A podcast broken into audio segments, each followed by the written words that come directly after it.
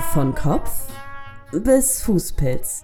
Der ziemlich ehrliche Gesundheitspodcast. Mit Dr. Katja Baumgarten und den Pharmazeutinnen Dr. Beatrix Bäumer und Judith Esch. Hallo und herzlich willkommen zur zweiten Folge unseres Podcastes von Kopf bis Fußpilz. Hallo. Hallo. Heute wollen wir uns mit dem Thema Haarausfall beschäftigen. Ähm, bevor wir jetzt gleich tief in Medizin und Pharmazie eintauchen. Ein großes Thema. Ein großes Thema, mhm. in der Tat. Ähm, wollen wir uns der Thematik historisch nähern. Welchen Stellenwert hatten, haben Haare im äh, geschichtlich-sozialen Kontext? Beatrix, wie sieht das aus? Ähm, ist das mit den Haaren und dem Haarausfall nur in unserer Lebenswelt Identitätsthema? Auf gar keinen Fall. Ähm, Umfragen haben ergeben, dass jeder dritte Mann mit lichtem Haar sich gehandicapt fühlt. Und bei Frauen kommt eine Glatze gar einer Katastrophe gleich. Historisch allerdings äh, war es durchaus üblich, große geistige und körperliche Anstrengungen einer männlichen Person mit deren Kahlkopf in Verbindung zu setzen. Wenn man von Geheimratsecken sprach, würdevoll und ehrvoll, oder man sprach äh, von einer Denkerstirn, wenn große geistige Aufgaben gelöst wurden. Wie dem auch sei, kräftiges, gesundes, fülliges und schönes Haar ist seit alters her ein Zeichen von Status, Wohlstand, Attraktivität, verführerische Macht und Jugend. Es ist ein Körpermerkmal, was sofort ins Auge sticht.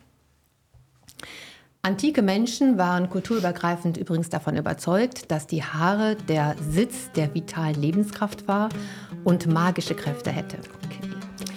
Bei Haarmangel wussten sich schon Ägypterinnen, die alten Ägypterinnen zu helfen, indem sie die Haare ergänzten mit Wolle, Blattfasern und Stroh. Oder sie trugen Perücken.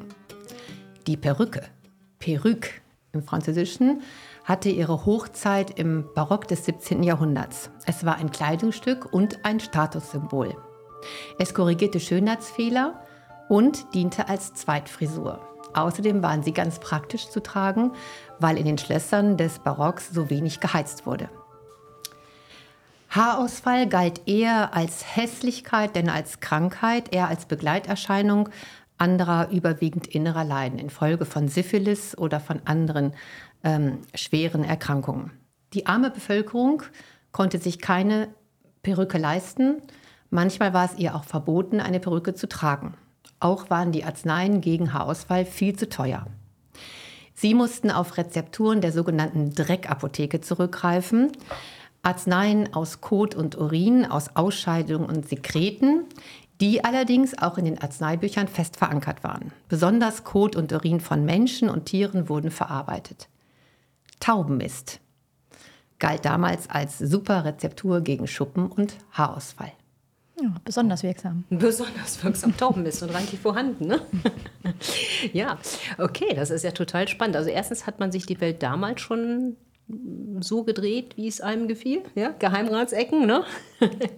ja, okay, und Taubenmist. Ja, ähm, wenn man das alles so hört, muss man sich wahrscheinlich erstmal fragen, ja, was sind Haare denn überhaupt? Ne? Also wir reden über Haare, was sind Haare? Ganz einfach, Haare sind erstmal Keratinprodukte. Sehr unspektakulär, noch ganz glanzlos äh, und ohne Mystik. Ähm, diese Keratinprodukte werden von Hautzellen, von epidermalen Zellen in äh, den Haarfollikeln gebildet. Der Haaraufbau, der verändert sich im Laufe des Lebens, da kommen wir gleich noch zu, ähm, sodass man verschiedene Arten von Haaren unterscheiden kann. Welche Funktion haben Haare? Und da hast du ja eigentlich auch schon vorgelegt. Ne? Die Gedanken hat man sich früher schon gemacht oder nicht gemacht. Man hat es einfach lebenspraktisch umgesetzt. Einmal Hautschutz ähm, vor UV-Strahlung. Ich meine, das ist so der Klassiker. Ne? Ich weiß nicht, wie euch das Stra am Strand geht. Man beobachtet die Leute ja ganz gerne ne? und insbesondere die Herren der Schöpfung, wenn die dann das Cappy vergessen und auch die guten Ratschläge, doch äh, den UV-Schutz einzupacken, laufen dann mit so einer hochroten Birne irgendwie ja. durch die Gegend. Ja? Also da sind Haare schon sehr hilfreich. Äh, Nässeschutz, also Schutz vor Feuchtigkeit. Ich finde es immer wieder faszinierend.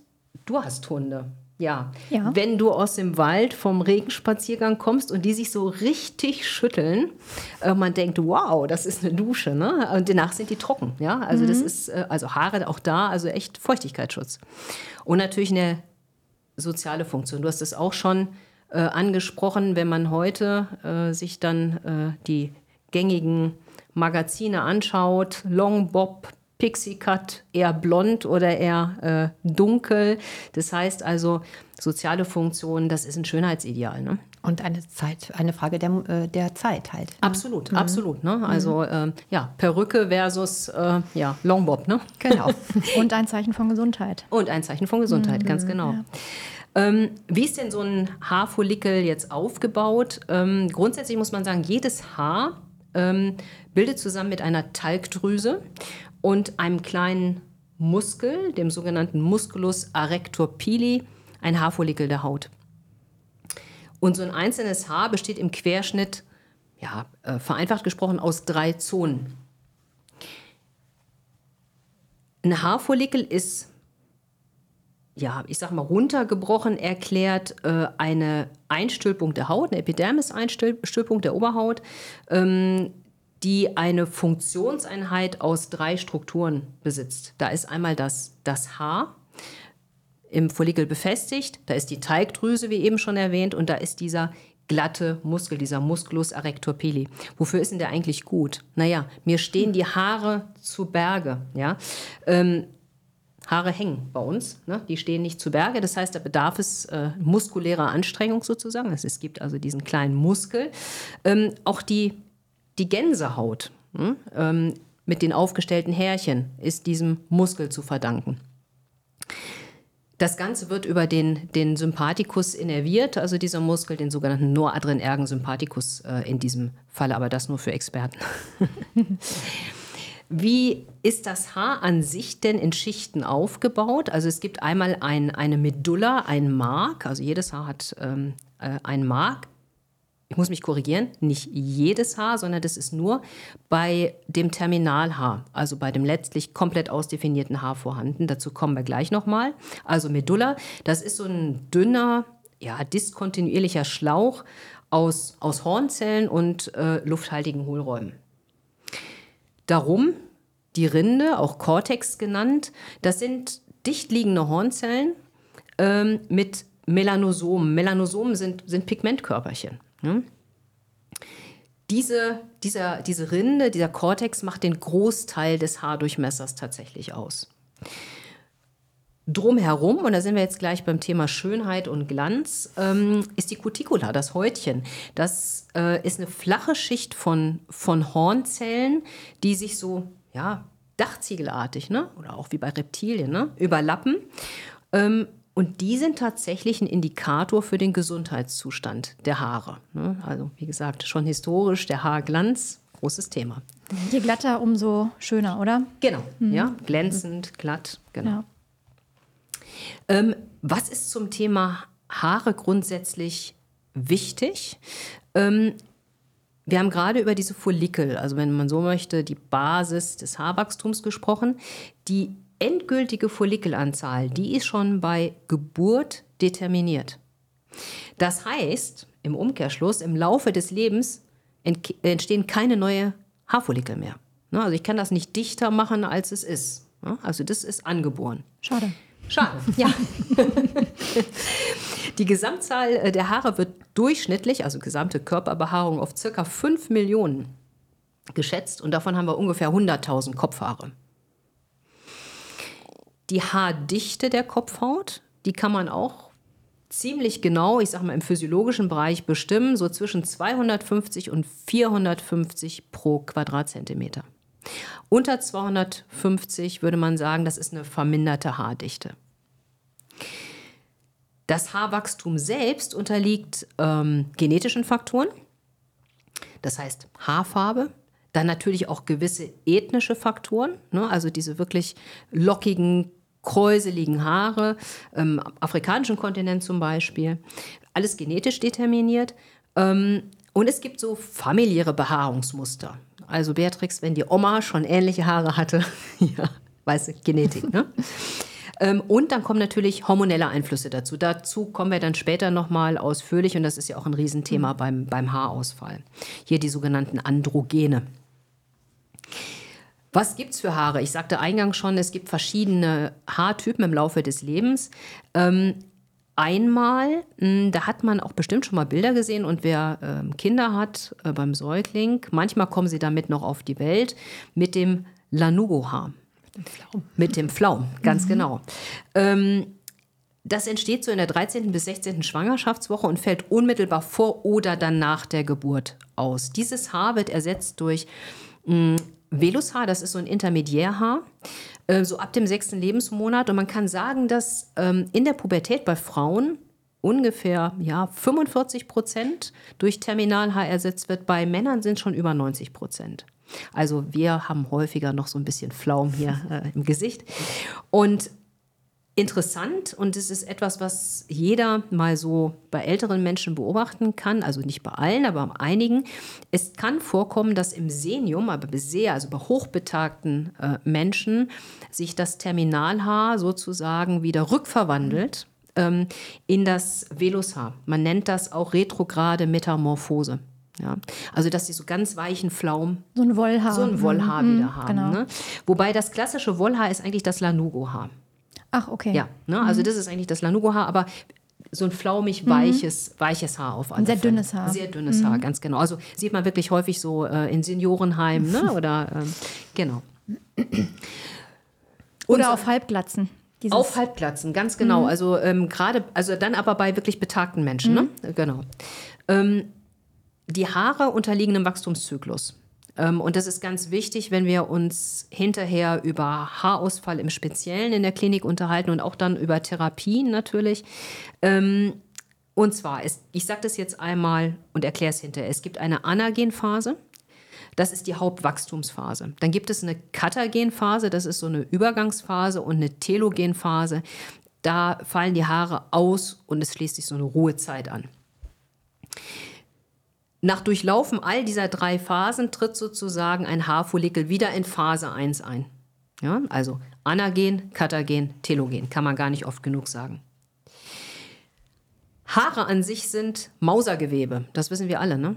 Ähm, also ich frage mich regelmäßig im Herbst, ob ich Weihnachten noch mit äh, Haaren verbringe. Ich weiß nicht, wie das bei euch ist. Ja, ähm, es gibt auch Menschen, die haben das im Frühjahr, ich auch, auch im Frühjahr mhm. nochmal. Ne? Also so gerade im ja, Juli, August auslaufender Hochsommer geht das los. Und es ist bis heute meines Wissens nach nicht 100 Prozent geklärt. Man hat immer gesagt, das hat vielleicht was mit der UV-Strahlung zu tun. Es gibt aber auch Diskussionen, ob die Tageslänge tatsächlich eine Rolle mhm. spielt. Mhm. Ne? Also wir sind halt sehr, sehr empfindliche Wesen und ja, also ich mause auf jeden Fall mit. Ähm, also Haare sind Mausergewebe, die sich asynchron in zyklischen Aktivitätsphasen bewegen. Wir haben das eben, also Anagen, Katagen, Telogen. Da sind ja nicht alle gleichzeitig in einer Phase, also asynchron. Der physiologische Haarverlust der Kopfhaut beträgt bis zu 100 Haare pro Tag. Ich hätte jetzt sofort einen Einwand. Ähm, es macht sicherlich einen Unterschied, ob sich jemand jeden Tag die Haare wäscht. Auf jeden Fall. Oder, mhm. sag jetzt mal, zwei, dreimal die Woche. Ne? Genau, also wenn einer da sich einmal die Woche die Haare wäscht und da liegen dann 400 Haare, ja, ist das was anderes, als mhm. wenn die mhm. täglich ausgehen. Mhm. Ne? Also ich denke, das hat dann auch viel mit persönlichen Vorlieben zu tun. Ne? Ähm, die Anagenphase, das hatte ich eben schon mal gesagt, ist also die eigentliche Wachstumsphase, in der sich 80 bis 90 Prozent der Follikel befinden, also der Haare auch dann befinden und die meist Jahre anhält. Man sagt so zwischen drei und acht Jahren. Zwei und acht Jahre, vielleicht liegt der Schnitt bei fünf. Sagen wir mal so, es gibt Menschen mit einem höheren Haarturnover. Da beträgt dann häufig die Anagenphase physiologisch vielleicht nur zwei Jahre. Das sind Menschen, einfach praktisch gesprochen, die sich niemals eine Mähne bis hierhin züchten können. Mhm. Ja, also weil die einfach einen höheren Haarumsatz haben, die werden einfach nicht so lang. Ne? Das ändert dann meistens hier Schulterlänge. Das sind mhm. dann so die zwei Jahrestypen. Ähm, die Wachstumsgeschwindigkeit der Haare ist regional und ist natürlich individuell unterschiedlich. Man sagt so 0,34 Millimeter pro Tag. Also mein Friseur sagt immer ein, anderthalb Zentimeter. Ich beneide immer die Leute, bei denen das nur ein Zentimeter ist. Die müssen nämlich nicht so viel Geld ausgeben. Ja, aber das ist ja wirklich sehr, sehr unterschiedlich. Ne? Mhm. Ja, genau. Die Umwandlungsphase, diese Katagenphase, die ist richtig kurz. Die dauert zwei bis drei Wochen. Äh, dabei bildet sich der Follikel schon zurück und das Haar löst sich so langsam. Das ist schon nicht mehr so fest im Follikel. In der sich dann anschließenden Ruhephase, dieser Telogenphase, ähm, löst sich das Haar dann komplett aus dem Follikel, fällt aus. Die Dauer ist, ist unterschiedlich. So drei bis acht Monate, sagt man, äh, dauert diese Telogenphase, ist auch sicherlich abhängig von der Körperregion unterschiedlich. So, soweit der Ausflug in die Haaranatomie und Physiologie. Dann kommen wir mal zur Medizin und zu klinischen äh, Erscheinungsbildern beim Haarausfall. Da gibt es ja einige. Da gibt es einige, in der Tat. Ah, eins vergessen, ganz kurz noch mal eine Definition, weil das immer ein bisschen durcheinander geht. Wir unterscheiden grundsätzlich Alopezie und Effluvium. Mhm. Alopezie, das bezeichnet den Zustand der Haarlosigkeit. Mhm. Ja? Und das Effluvium äh, bezeichnet den dynamischen, ja, den dynamischen Vorgang des Haarausfalls. Also nochmal Alopezie und Effluvium.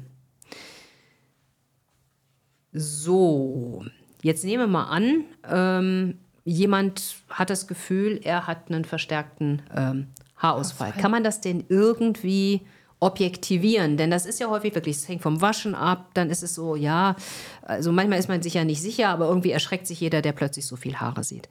Ähm, ja, ein aktives Effluvium, also einen aktiven Haarausfall, kann man relativ leicht erstmal screenen, würde ich sagen, ohne ins Detail zu gehen.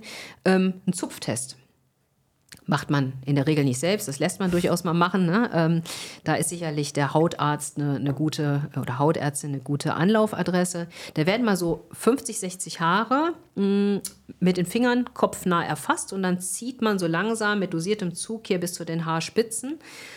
Wenn man mehr als 10 Prozent also das wären in dem Fall, was habe ich gesagt? Also, also es wäre mehr als ja, sechs Haare, ne? 50, mhm. also mehr als sechs Haare äh, ausziehen kann, liegt ein aktives Effluvium vor. Ja, also wenn es nun genau sechs sind, aber so Pi mal Daumen als Richtwert. Dann gibt es das sogenannte Trichogramm. Haben viele vielleicht auch schon mal gehört. Ähm, da lässt man den Menschen, der sich so mit Haarausfall äh, vorstellt, erstmal ein paar Tage die Haare nicht waschen es ist günstiger, dann diese, dieses Trichogramm durchzuführen. Da wird mit einer Klemme ähm, ja, frontal und occipital, das heißt also quasi stirnseitig und hinten am Hinterhaupt, äh, jeweils ein Büschel von 60 bis 80 Haaren ausgezupft. Ist nicht so super angenehm, ähm, ja, aber gut, ja. Und dann werden die Haarwurzeln untersucht. Über die prozentuale Verteilung ähm, der verschiedenen Wachstumsphasen, wie eben besprochen, ne? Anagen, Katagen, Telogen, ähm, kann eine genaue Diagnose gestellt werden. Wenn sich frontal, also hier im Stirnhauptbereich und am Hinterhaupt mehr als 15 Prozent der, ähm, also mehr als 15 Prozent Telogenhaare vorliegen, dann liegt ein sogenanntes diffuses telogenes mhm. Effluvium vor. Ja?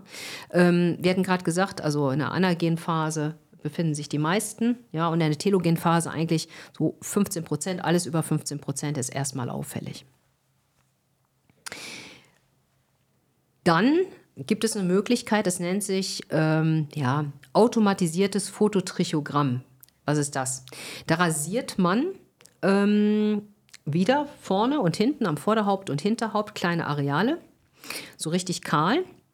Ein paar Tage später wird es angefärbt und dann gibt es eine, äh, eine Makrofotografie und dann wird es computergestützt ausgewertet, ähm, die prozentuale Verteilung von anagenen und telogenen Haaren. Ja? Ähm, da nur anagen Haare wachsen, ist das relativ evident. Ne? Also wenn ich dann sehe, dass also an bestimmten Stellen Wachstum stattfindet, das kann ich relativ gut mit mhm. den Telogenhaaren ins Verhältnis setzen. Und über diese anagen-telogen-Rate kann ich dann wieder das aktive Effluvium äh, diagnostizieren und auch weitergehende Schlüsse ziehen. Wir hatten schon gesagt, also grundsätzlich kann man auch über die Haardichte gehen, aber ja, gut, das ist schwierig, ne? Mhm, also, das ähm, aber das sind so die gängigen Methoden. Aber dann hat man schon rasierte Stellen dann an, oder? Ja, ja, ja, ja dann hast du na gut. Ich sag mal, wenn du, wenn du den Haarausfall so hast, Haar. wenn du den Haarausfall hast, ähm, Effluvium ist ja der Vorgang des Haarausfalles. Das machst du natürlich nicht mehr. Ne? Also bei einer Alopezie, deswegen eben mhm. die Begriffsdefinition. Mhm. Ähm, und wer sich mit Haarausfall vorstellt, der hat so einen Leidensdruck, den stören dann auch tatsächlich diese zwei kahlrasierten okay. Stellen an der ja, Stelle, klar. an der Stelle nicht mehr. Ne? So. Anagen, Katagen, Telogen. Das ist wie so ein Mantra. Ne? Mhm. Ähm, ist aber total wichtig. Es gibt ein Telogen-Effluvium. Was ist das? Ich habe es eben schon angedeutet. Ähm, physiologische Faktoren, das wäre zum Beispiel bei, bei Neugeborenen nach der Geburt. Da haben wir gesagt, also da fallen die Haare einfach aus, das ist physiologisch. Oder auch geringfügige Noxen. Ähm, das können Mangelerscheinungen sein tatsächlich, also Eisen, Zink, Folsäure, Vitamin B12. Beatrix, ich glaube, du hast da nachher noch ein bisschen was im Gepäck, ne? Auf jeden Fall. Äh, genau. Oder auch ähm, Schilddrüsenfunktionsstörungen, mhm. zum Beispiel Schilddrüsenüberfunktion aber auch nach Infektionen. Das kennt vielleicht auch jeder mal, wenn man also einen schweren Infekt hatte, dann fallen tatsächlich nach drei Monaten ziemlich viele Haare synchron aus. Warum passiert das? Nun, ähm, es gibt quasi einen synchronen Wachstumsstopp und eine Umwandlung der Anagenhaare in Telogenhaare. Das nennt sich Telogen-Effluvium. Und dann kommt es eben nach circa drei Monaten zu diesem äh, synchronen, verstärkten Haarausfall. Ähm, diese Noxen, haben wir gerade erwähnt, ähm, führen zu einer, man nennt das ja Haarmatrix-Apoptose. Das ist im Prinzip ein programmierter Zelltod. Das ist sowas wie ein Zellselbstmord. Ja? Ähm, die gute Nachricht ist, die Haare, wenn das behoben ist, also wenn der Mangel behoben ist, wenn es daran jetzt liegt, im Telogeneffluvium, ähm, oder die Schilddrüse optimal eingestellt ist, dann ist das reversibel. Die Haare wachsen auch wieder. Habe ich ganz schwere Noxen, ähm, dann führt das zu einer richtigen Nekrose, also einer, einer kompletten Zerstörung im Prinzip ähm, ja, des, des Haarfollikels mm, und der Haarmatrix, also der sich teilenden Zellen. Ähm, das kann passieren bei Immunsuppressiva. Ja, also wenn ich jetzt zum Beispiel ähm, bei, bei Rheuma-Patienten oder auch bei Patienten mit oder Menschen erstmal mit chronisch entzündlichen Darmerkrankungen, die also schwere Immunsuppressiva bekommen, ähm, das kann Probleme machen. Chemotherapeutika können sowas mhm. natürlich machen. Und dann aber auch was, woran man gar nicht denkt, das hatte ich tatsächlich mal, ähm, eine Thallium. Vergiftung. Ach ja, das hattest du erzählt. Ich hatte das wirklich mal. Ich war im Urlaub in, in Portugal und da war echt eine Ameisenpest in diesem Haus. Ja, und ich, ich, hatte, boah, ich war so, die krabbelten wirklich überall und ich war total angefixt und habe überall dieses Ameisenpulver gekauft und verteilt. Und dann hatte ich das. Also nach drei Monaten dachte ich, was ist jetzt denn los? Mhm. Da ja. muss man auch erstmal drauf kommen. Da muss man drauf kommen. Da bin ich auch sehr viel später drauf gekommen. Also ja. da habe ich die ganze Palette auch einmal durchdiagnostizieren lassen. Alles okay. Haare wuchsen auch irgendwann wieder. Ähm, und dann habe ich irgendwann mal recherchiert gesagt, was war denn da um Gottes Willen? Und das ist bei uns verboten, ja. Mhm. Aber das ist in den südlichen Ländern tatsächlich noch in manchen, ich weiß jetzt, ob es jetzt auch ein paar Jahre her, aber ähm, ob das noch so ist, aber mhm. ähm, Thallium. Ne? Also es sind manchmal auch solche Dinge, die dann mhm. die Probleme machen. Okay, ähm, das sind diese Effluvien. Jetzt kommen wir ich sage jetzt mal, schlagen wir mal einen Aktenordner auf und der heißt nicht vernarbende Alopezien, also nicht vernarbende. Ja, Kahlköpfigkeit sozusagen. Ähm, es gibt so diffuse, nicht vernarbene Alopezien, da gibt es einen Haarausfall am gesamten, im gesamten äh, Kopfbereich. Was ist das häufigste? Ähm, das ist die Alopecia androgenetica. Die betrifft 80 Prozent der Bevölkerung mit unterschiedlichen Verlaufsformen also diese Alopecia androgenetica, ähm, das sind 95 Prozent aller männlichen mhm. Alopezien, das sind aber auch 95 Prozent aller weiblichen Alopezien. Der männliche Verteilungstyp ist die Glatzenbildung und der weibliche Verteilungstyp, das kennen wir auch alle, das ist diese typische nach der Menopause ähm, dichte Minderung im Scheitelbereich. Mhm. Ja, also es ist ja total häufig, bei einem mehr, beim anderen weniger, aber das ist wirklich häufig. Mhm. Nochmal, es betrifft 80 Prozent der Bevölkerung. Äh, nicht bei allen sieht man es. Ne? Also wer vorher unfassbar dichte Haare hatte, da fällt es natürlich nicht so auf. Ne? Ähm, es ist also bei beiden Geschlechtern gleich häufig. Bei Frauen ist das milder und in der Regel später, also häufig äh, nach dem Klimakterium mhm. oder meist nach dem Klimakterium, also sprich nach den Wechseljahren. Je früher so eine Alopezie entsteht, desto schwerwiegender ist der Verlauf. Also das kann man sicherlich sagen.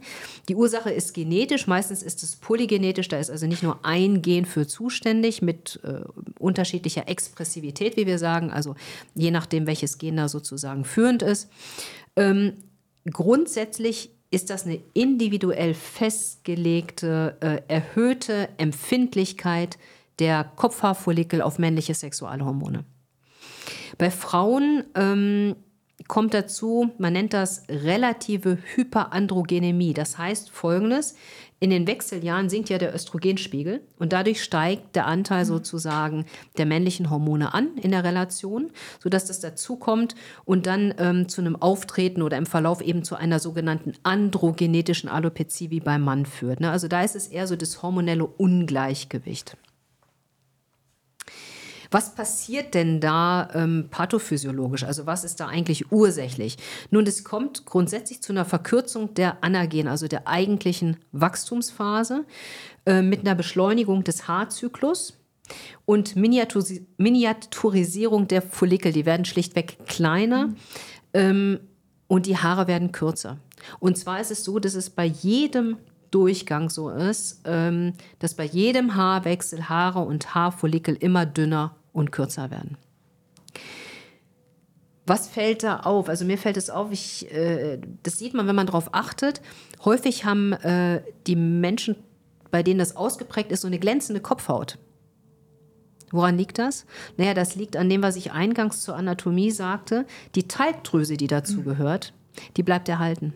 Ne? Also ähm, auch wenn die Haare ausfallen ähm, äh, und sozusagen immer kürzer und vielleicht auch spitzer, unförmiger werden. Ähm, also die Talgdrüse ist da. Das heißt, die Kopfhaut an sich, die hat nichts. Ne? Ähm, wenn man so eine androgenetische Alopezie mit aktivem Effluvium, also mit aktivem Haarausfall hat, zeigt sich in dem Trichogramm, was ich sagte, also da, wo man mit der Klemme einmal so richtig reißt, ähm, eine erhöhte Telogenrate frontal also nur im Vorderhauptbereich, während ähm, sozusagen ähm, occipital ähm, eine normale Anagen-Telogenrate äh, anfänglich noch zu sehen ist. Es ist nochmal, das gilt natürlich für den Zustand des mhm. aktiven Haarausfalls, ne? Ja. nicht für den Finalzustand. Mhm. Genau. Okay, also das war definitiv die häufigste Form des Haarausfalls. Ähm, jetzt erwähne ich noch eine, weil das ist auch eine, die man im Straßenbild durchaus mal sieht ähm, gehört auch zu den nicht vernarbenen Alopezien. Das ist die sogenannte zirkumskripte nicht vernarbene Alopezie, die Alopecia areata. Zirkumskript heißt also umschrieben. Ja? Ähm, das ist eine autoimmunologische Erkrankung. Ähm, ursächlich ist Genetik. Ähm, da kommt es zu einer Entf also quasi Entzündung ähm, ums Haarfollikel und dann eben nachfolgend zum Haarausfall. Ähm, da wird man sehen, da ist natürlich die Behandlung eine ganz andere als bei äh, einem, äh, ich sag jetzt mal, hormonellen Haarausfall. Also es entstehen einfach kahle Flecken, ne? So ist es genau. Mhm. Das sind diese Leute, die so münzartige, mhm, ja. ne, ähm, mhm. kahle Stellen haben. Ähm, häufig trifft das Kinder und Jugendliche mhm. schon. Jugendliche ne? schon. Jugendliche mhm. schon. Habt ihr auch gesehen, bestimmt meine mhm. Apotheke. Ne? Da sind natürlich die Eltern super besorgt, wenn, wenn sowas äh, mhm. passiert. Ähm, Genau. Es kommt also zu so einem kreisförmigen Haarausfall. Und prinzipiell können tatsächlich alle Körperhaare betroffen sein. Ja. Ne? Wir sehen es mhm. halt nur auf dem Kopf. Hm? Genau. Das Ganze beginnt äh, plötzlich ähm, und vor allem ähm, ja am Hinterhaupt und an den Schläfen. Ja. Ähm, Barthaar ist auch ein Thema. Also ich habe das auch häufiger mal gesehen, tatsächlich bei Männern, die, äh, die mhm. so ein mhm. bisschen Barträger sind, dass hier auch so münzartige ja. Aussparungen sind. Ne? Genau, also das sind so die, die äh, häufigsten Stellen. Die Haut an sich ist unauffällig und Beschwerden haben diese Menschen auch nicht. Ganz typisch. Ne? Also es ist eine Entzündung quasi um die Haarfollikel. Aber das ist auch irreversibel, oder?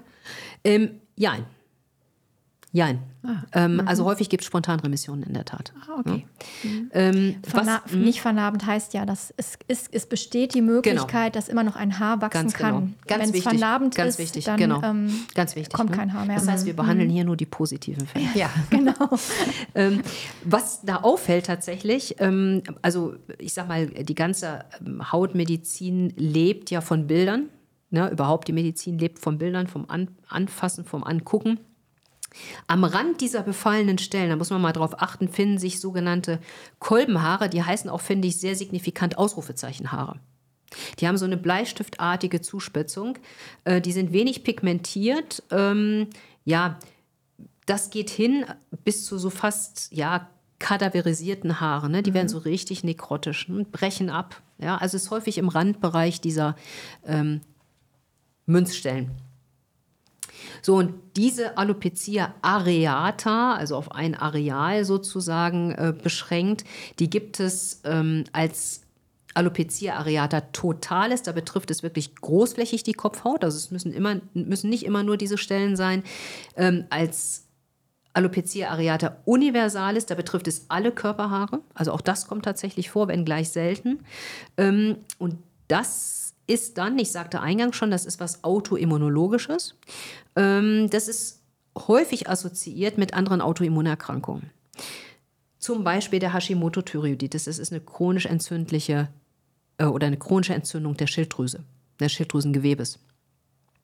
Aber auch mit der Weißfleckenkrankheit, kennt man auch. Ne? Das mhm. sind diese, diese äh, quasi nicht pigmentierten Hautareale, eine Pigmentstörung äh, mit einer atopischen Dermatitis. Wir hatten das äh, auch schon mal in einer anderen Podcast-Folge erwähnt. Mhm. Also die ist auch gut für alles. Ne? Ähm, das heißt also auch da die Allergiker äh, im Rennen mit.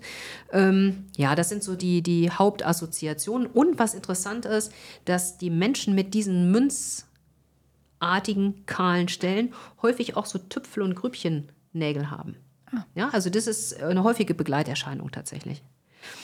Und jetzt nochmal zu deiner Einlassung eben. Also bei 30 bis 60 Prozent kommt es tatsächlich zu Spontanremission.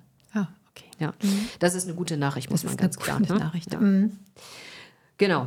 Ansonsten gibt es, es gibt ein, ein riesen Blumenstrauß. Ähm, wir wollen uns auf das häufigste jetzt hier auch beschränken. Es gibt traumatische Alopezie, es gibt postinfektiöse Alopezien. Und dann, ich sprach vorhin von einem Aktenordner, den wir aufgeschlagen haben, es gibt einen großen Aktenordner, du hast es gerade schon ein bisschen einfließen lassen, der vernarbenen Alopezien, die lasse ich jetzt hier aber auch bewusst raus, weil das ist einfach ja, zu, ähm, das, das sprengt den Rahmen, mhm. genau.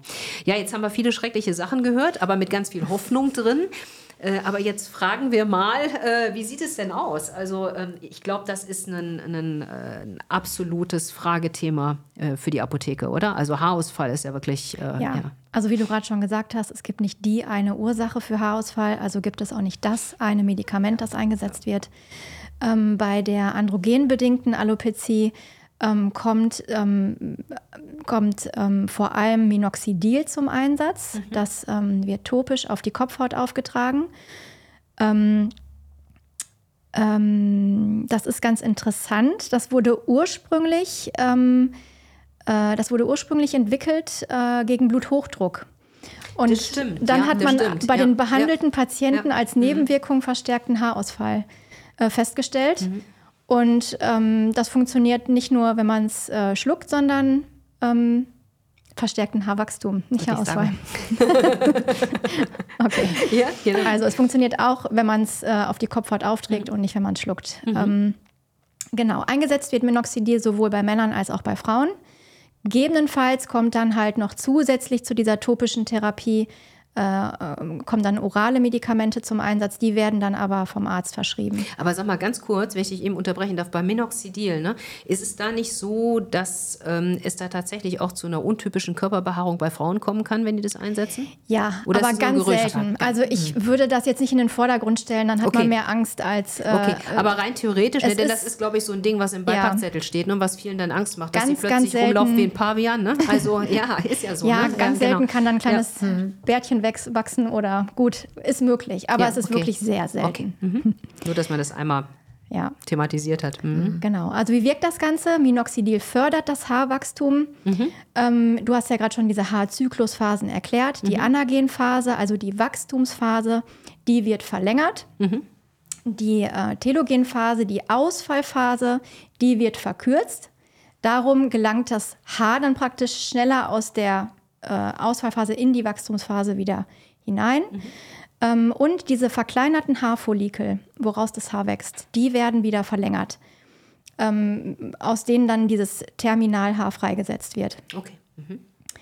Ähm, Minoxidilhaare ähm, gibt es als Spray, als Lösung und als Schaum. Mhm. Es wird alles auf die Kopfhaut aufgetragen, alles ist gleich wirksam. Äh, Gibt es irgendwas so von der Erfahrung, was da angenehmer ist? Also was nehmen die Leute denn gerne? Spray doch wahrscheinlich, oder? Ja, also ich kann sagen zum Schaum, äh, bei empfindlichen Leuten ist der Schaum vielleicht etwas geeigneter, weil da ist ein bestimmter Hilfsstoff, äh, das, ähm, äh, das Propylenglykol, das ist da nicht enthalten. Das kann hautreizend wirken, muss ah, okay. aber nicht. Okay, ja, okay. Hm ähm, dass durch die äußerliche Anwendung der Blutdruck abfällt. Das ist sehr unwahrscheinlich. Also, ist gut, dass wir das auch nochmal gesagt haben, weil das auch im Beipackzettel genau. steht. Genau, ne? Das ist immer das, was dann der Interessierte als erstes liest und denkt sich, oh Gott, genau, oh Gott. Ne? Deshalb ja, sollte genau. man jetzt nicht direkt mit anfangen. Es kann möglicherweise an ungünstigen Stellen zu Haarwachstum kommen. genau, ja. Genau. Ähm, was wichtig ist und was man tatsächlich dazu sagen sollte, ist klar, wenn man mit der Anwendung aufhört, dann kommt es auch wieder zum Haarausfall. Es ist praktisch eine lebenslange Therapie. Nochmal ganz kurz. Ähm macht es denn auch Sinn? Ich sage jetzt mal, wir haben ja gesehen, es gibt so, wie ich eben sagte, auch so Passagiere. Haarausfallprobleme. Ne? Ähm, lohnt es sich denn trotzdem einfach, um so ein bisschen so, so wie so ein Kick-off, äh, das Ganze wieder so ein bisschen in, in Gang zu bringen, dass man sagt, ähm, ja, das schadet nichts, das machen wir mal parallel?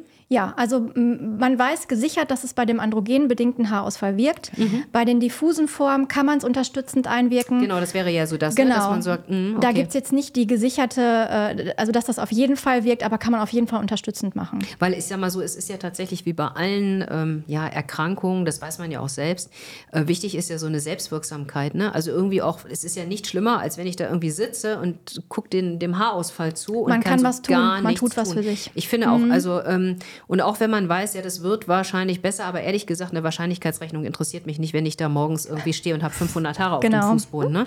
Ähm, und wenn ich dann einfach sagen kann, nee, mm, das kann man wirklich probieren. Mhm. Ähm, dann ist das doch irgendwie erstmal eine gute Sache. Also bei der Alopecia areata ähm, weiß man nicht so ganz, ob es fun fun funktioniert, aber wie gesagt. Ähm, ja.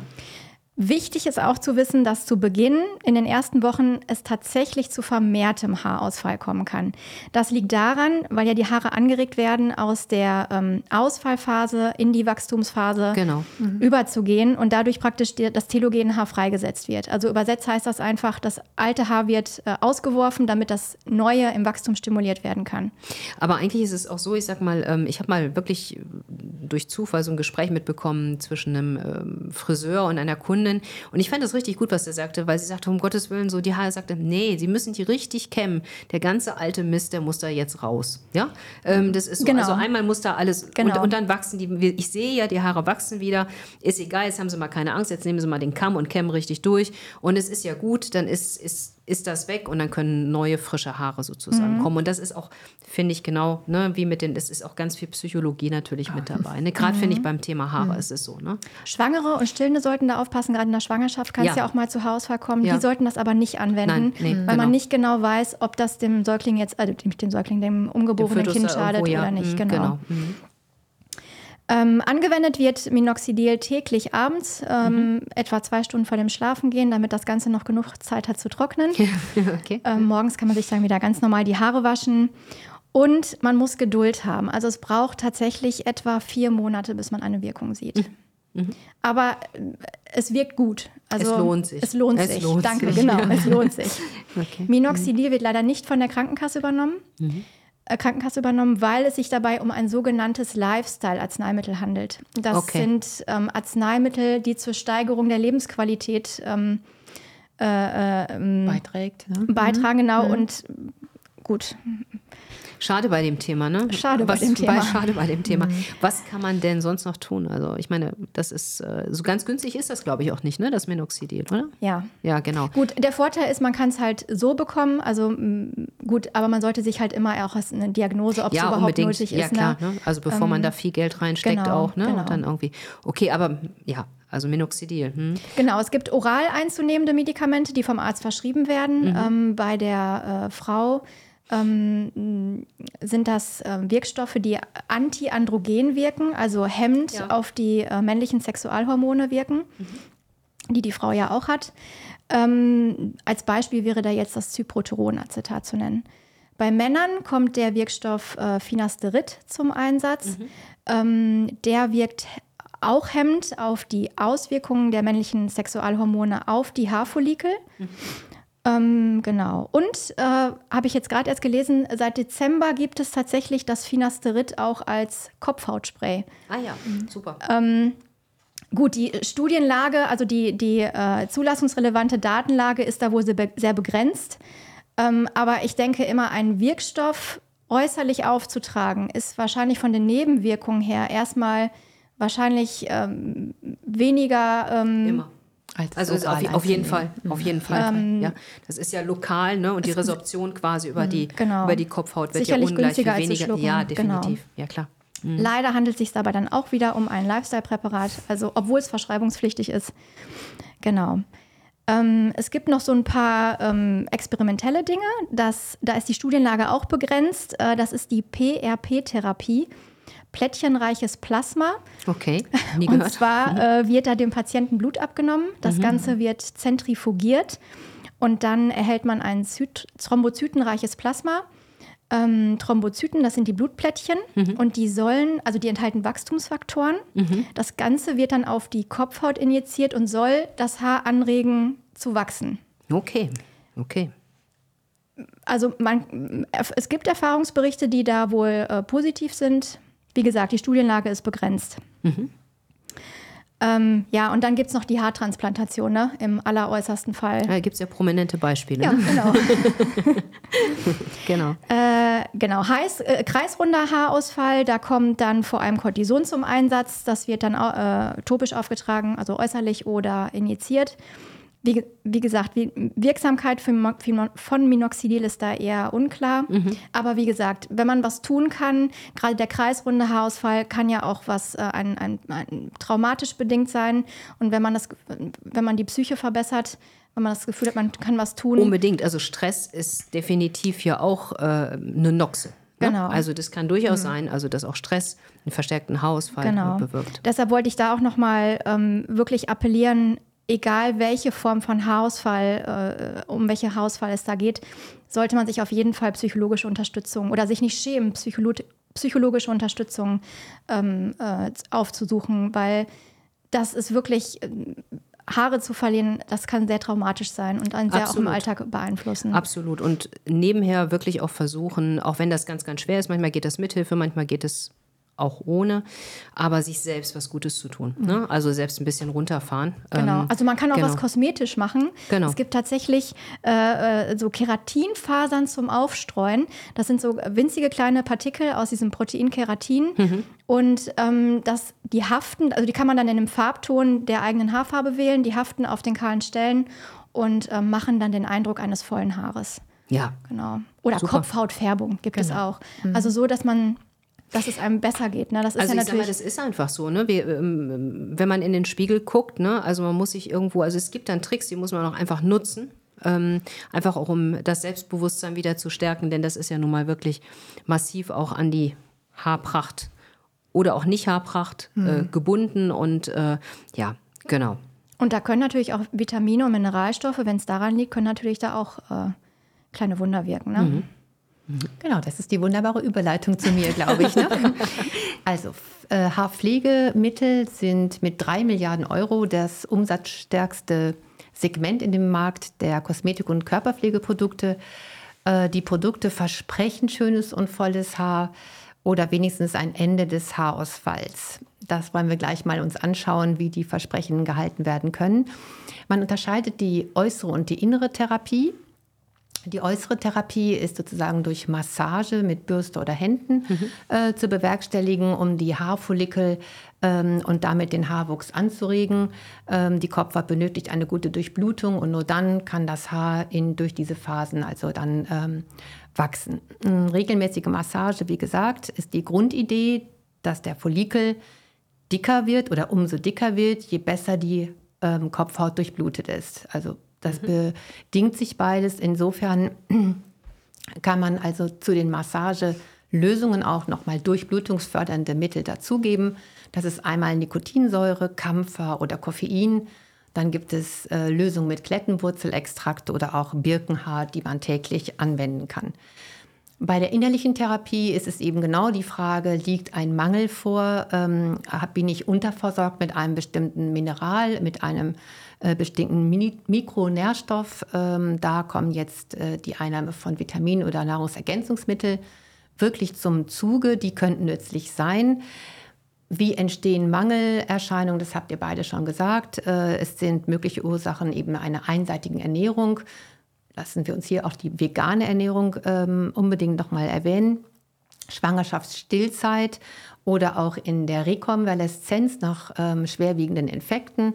Ähm, dann Alkohol und Rauchen. Ähm, äh, das äh, führt dazu, dass der nah äh, Harnnährboden übersäuert ist und mhm. kann dann praktisch keine basischen Mineralien mehr ähm, mit, äh, aus den Wurzeln nehmen und insofern kann das Haar dann auch nicht mehr wachsen. Äh, Kapseln gibt es ganz viele, auch ganz viele Produkte mit abgestimmten Vitaminen, Spurenelementen und Aminosäuren, Pflanzenextrakten. Fehlen Bausteine, dann ist das Wachstum beeinträchtigt. So könnte man kompensieren ähm, einen Mangel. Äh, das Risiko ist erhöht, wenn Bausteine fehlen. Es gibt aber nur sehr wenig Informationen über die Auswirkungen einer komplexen Ernährung mit diesen Nahrungsergänzungsmitteln, wenn kein Mangel vorliegt. Weil wenn du bei, ähm, ich sag mal, man muss ja nur einmal irgendwie so bei den gängigen Drogeriemärkten hm. durch die Abteilungen schweifen. ähm, da gibt es ja, ja. Äh, nicht nur eine Schublade, ne? da gibt es genau. ja ganze Regale. Ähm, genau. Ja. Das einzige Vitamin, was wirklich zu erwähnen ist, ist das Vitamin H. Das heißt wirklich Vitamin H, weil es fürs Haar ist. Also das Ach, kann man jetzt? sich ganz gut merken. ja, okay. Man braucht da 2,5 hm. Milligramm am Tag. Da gibt es Studien auf jeden Fall, die belegen, dass ein, äh, eine Zufuhr von Vitamin ähm, Haar äh, die Qualität des Haares wirklich äh, verbessern kann. Mhm. Die B-Vitamine, klar, bei der veganen Ernährung, das hatte ich schon erwähnt, sind ganz wichtig, ähm, weil der Bedarf von den Veganern nicht gedeckt werden kann, ähm, weil die pflanzlichen Lebensmittel, die sie brauchen, eben kein Vitamin B oder nicht genug Vitamin B-Vitamine äh, enthalten. Vitamin D, da ist der Zyklus des Haarfollikels gefragt. Ähm, da kann manchmal bei dunklen Tagen oder wenn man wenig vor die Tür kommt, eine extra Portion von Vitamin D nicht schaden. Bei der Eisensubstitution, da muss man aufpassen. Eisenmangel ist ja äh, zu diagnostizieren durch eine Blutuntersuchung bei dem Arzt. Also hier würde ich nicht alleine substituieren, sondern da würde ich warten, was die Blutuntersuchung mit dem Arzt ergeben hat. Ganz wichtig ist der um für den Zellstoffwechsel ähm, an der Haarwurzel. Zink ist ein Spurenelement, was der Körper nicht selber speichern kann. Also der menschliche Körper kann das nicht speichern, ist aber ganz wichtig für die Bildung von Keratin Du hattest das erzählt, der Hauptbestandteil und auch für die intakte Kopfhaut ist es wichtig. Ist ja auch bei, äh, bei ähm, ich sage jetzt mal, Infektlagen, ne? Also so ein bisschen, genau. dass man auch sagt, also ist bei einem akuten Infekt Zink, da könnte man mal drauf gucken. Genau, ne? genau wie das Vitamin C. Das ist auch ähm, ein Vitamin, ganz wichtig für, für die Kollagenbildung, antioxidativ, mhm. ähm, also unterstützt das Immunsystem also auch mhm. wichtig zum mhm. äh, und ist immer auch Bestandteil von diesen Nahrungsergänzungsmitteln. Jetzt kommen wir zu besonderen äh, Extrakten aus der Hirse. Also Hirseextrakt hat einen hohen Anteil an Kieselsäure und an äh, Silizium. Das braucht der Haarbalg. Das braucht die Haarbildung. Also insofern hat man da ähm, auch eine Möglichkeit, die Nahrungsergänzungsmittel mit Hirseextrakten zu äh, bestücken. Mhm. Essentielle Aminosäuren hier sind Arginin, Glutamin und Methionin zu nennen, die alle wichtig sind für die Bildung des Haares und für die Durchblutung der Kopfhaut und so weiter und so weiter. Zusammenfassend lässt sich sagen, dass eben eine Versorgung mit Nahrungsergänzungsmitteln sinnvoll sein kann, ähm, auch wenn kein Mangel vorliegt, aber Studien gibt es darüber nicht. Es, man weiß nicht, äh, welche, ob wirklich ähm, die Nahrungsergänzungsmittel, weil eben keine Arzneimittelstudien, also richtig gesicherte Studien mit Placebo-Gruppen geführt wurden, äh, ob es wirklich, äh, ähm, es ist nicht nachweisbar, der Erfolg. Mhm. Dennoch gibt es mhm. sehr viele Studien, Hersteller bieten Probandinnen äh, die ähm, Arzneimittel, diese Nahrungsergänzungsmittel einmal auszuprobieren und ihre äh, Erfahrungen damit zu berichten. Mhm. Und äh, daraufhin sind dann diese Studien angelegt. Ähm, ja, das ist so der Beitrag von den Nahrungsergänzungsmitteln. Das ist Nahrungsergänzungsmittel gibt es offensichtlich genauso viele, wie die Regale voll sind. Ne? Aber es ist gut, dass man das einmal gehört, weil es ist tatsächlich so. Ne? Und da bleibt ja auch unfassbar viel Geld. Also wenn ich sehe, womit die Leute dann so losstiefeln, ja. Und man kann das ja auch irgendwo nachvollziehen und verstehen. Wie gesagt, mhm. wir hatten das der Thema Selbstwirksamkeit. Der Leidensdruck so mhm. ist immens, wirklich mhm. immens groß. Ähm, ich glaube, mh, wichtig ist, wenn man das nochmal runterbricht, dass es erstens lohnt, eine Diagnostik zu betreiben. Mhm. Und zwar jetzt nicht also wirklich ähm, ausufern, sondern nochmal, das Häufige ist häufig, das Seltene ist selten, mein Leitspruch. Das heißt, ähm, dass man wirklich guckt, zum Beispiel, äh, liegt da eine Schilddrüsenerkrankung vor? Äh, war da ein schwerer Infekt? Ja? Ähm, was könnte das sein? Wenn das am Ende des Tages genetische Ursachen hat, dann finde ich, lohnt es sich auch perspektivisch einfach einen positiven Ausblick zu geben. Wir leben im Zeitalter der Gendiagnostik und der Gentherapie. Wir sind noch nicht so weit, aber ich bin ganz sicher, dass das äh, ein Riesenspielfeld wird. Also auch sicherlich beim Thema Haare. Da sprechen wir bestimmt in zehn Jahren schon ganz anders drüber als, als heute. Ähm, und dann muss man sagen, ich glaube, eine Sache, ganz praktisch, einfach auch mal den Friseur fragen, oder? Also manchmal ist es ja tatsächlich schon so, dass ein etwas anderer Schnitt ähm, bei dünneren Haaren schon Wunder wirken kann. Ähm, wichtig ist einfach, ähm, dass man es thematisiert. Auf jeden ähm, Fall. Mhm. Und ja, somit sind wir schon am Ende unserer mhm. zweiten Podcast-Folge. Und uns hat es wieder ganz viel Spaß gemacht. Ähm, wir hoffen euch auch. Genau. Wo immer ihr gerade seid, was immer ihr gerade tut und was immer ihr gerade habt, von Kopf bis Fußpilz, es gibt sicher eine Lösung. Ähm, sprecht darüber, das ist ganz wichtig. Ihr seid damit definitiv nicht allein. Tschüss, macht's gut, passt auf euch auf und vor allem bleibt gesund. Bis zum nächsten Mal. Tschüss. Tschüss.